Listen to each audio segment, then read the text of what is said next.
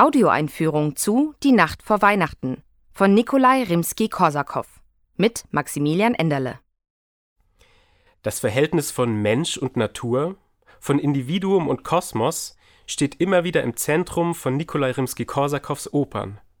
So auch in Die Nacht vor Weihnachten nach der gleichnamigen Erzählung von Nikolai Gogol.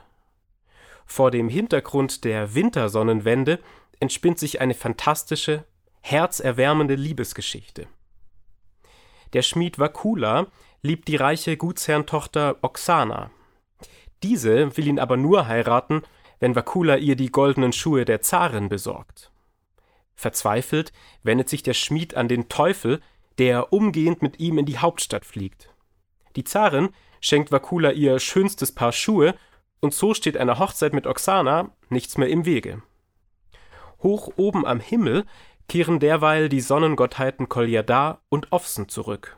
Sie vertreiben böse Geister und läuten damit den Frühling ein. Der Weg zur Vertonung von Gogols Erzählung war für Rimski-Korsakow mit einem langen, selbst auferlegten Warten verbunden. Da Peter Tschaikowski den Stoff bereits 1874 in Der Schmied Wakula aufgegriffen hatte, wartete Rimski-Korsakow mit der Arbeit bis zum Tod seines Kollegen. Im Jahr 1894 begann er schließlich zu komponieren und vollendete seine Partitur innerhalb kürzester Zeit. Wie in Mozarts Zauberflöte, die Rimski-Korsakow als Mutter aller Opern bezeichnete, treffen darin heterogene musikalische und szenische Elemente aufeinander. Die Liebesgeschichte von Wakula und Oksana ist von lyrisch-elegischen Passagen und virtuosen Ariosi geprägt. Grotesk komisch klingt dagegen die Szene, in der verschiedene Amtsträger mit Wakulas Mutter, der Hexe Solocha, anwandeln. Einen der eindrücklichsten Momente des Werkes bildet die Rückkehr von Kolyada und Ofsen. Zunächst bejubelt ein ätherischer Frauenchor die Neugeburt der Sonne, ehe ein Männerchor, begleitet vom vollen Orchester inklusive Kirchenglocken, mit Versen aus der orthodoxen Liturgie antwortet im Osten leuchtete das Licht auf und erleuchtete die ganze Welt mit Gottes Wahrheit. Dem Stern folgten die weisen Könige, sie verbeugten sich vor dem Licht der Wahrheit. Durch diese Verzahnung von paganen und christlichen Elementen legt Rimski-Korsakow den heidnischen Ursprung des Weihnachtsfestes offen. Dieses hatte sich aus den Feierlichkeiten zur Wintersonnenwende entwickelt. Auch musikalisch begibt sich der Komponist in der Oper auf die Suche nach verborgenen Traditionen. So greift er zahlreiche Melodien ukrainischer Volkslieder auf, die sowohl für die Weihnachtsgesänge der Dorfbewohner als auch für die Charakterisierung der Figuren prägend sind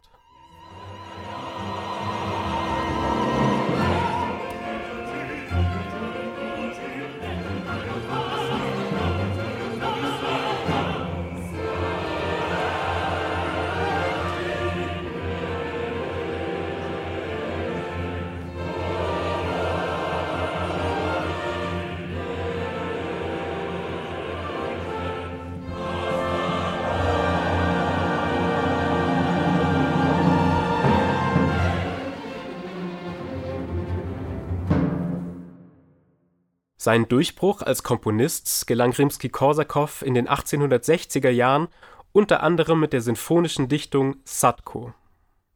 Schon dabei bewies er die außergewöhnliche Fähigkeit, Naturelemente in Musik zu fassen. Eine Qualität, die sich auch in der Nacht vor Weihnachten wiederfindet. Gleich in der Ouvertüre zeichnen Streicher, Glockenspiel und Harfe einen nächtlichen Sternenhimmel. Musikalische Motive daraus kehren im Lauf der Oper mehrfach wieder, beispielsweise wenn Wakula von Oksanas leuchtenden Augen singt. Die Schönheit der Menschen und die Schönheit des Kosmos überlagern sich. Mehr noch, das kosmische Geschehen beeinflusst in der Oper unmittelbar die Emotionen der Figuren. So lässt Rimski-Korsakow im dritten Akt den Morgenstern der Liebesgöttin Venus aufgehen. Erst dadurch wird das Happy End zwischen Bakula und Oksana überhaupt möglich.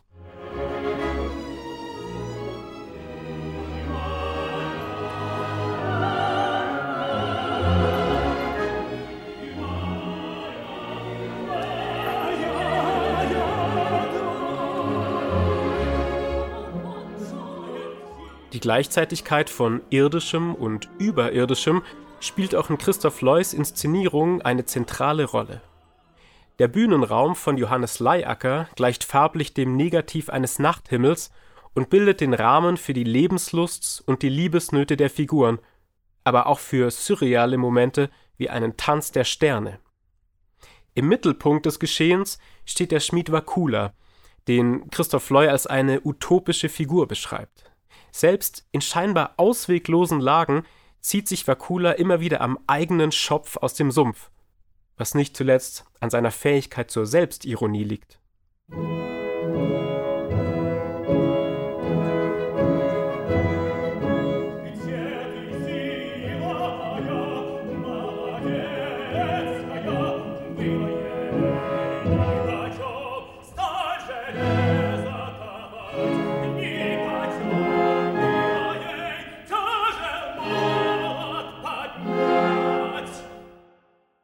Die Mitglieder der Zarenfamilie reagierten humorlos auf Rimski-Korsakows Oper. Kurz vor der Uraufführung 1895 intervenierten sie, da es verboten war, russische Herrscherfiguren auf der Bühne zu zeigen. Um Ähnlichkeiten mit Katharina II. zu vermeiden, musste schließlich ein männlicher Darsteller die Rolle der Zarin übernehmen. Die Premiere wurde zur unfreiwilligen Travestie und in der Folge konnte sich die Oper nicht auf den Spielplänen etablieren. Rimski-Korsakow entwickelte sich im Lauf seines Lebens zu einem immer schärferen Kritiker des Zarenregimes, was sich vor allem in späteren Opern wie dem Goldenen Hahn zeigt.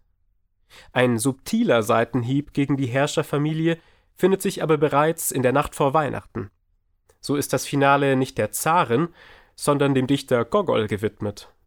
Die Poesie erhält gegenüber der politischen Macht den Vorzug.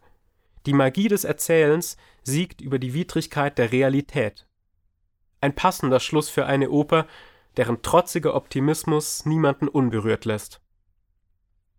Sie hörten Ausschnitte aus der Frankfurter Premiere von Die Nacht vor Weihnachten vom Dezember 2021 unter der musikalischen Leitung von Sebastian Weigle.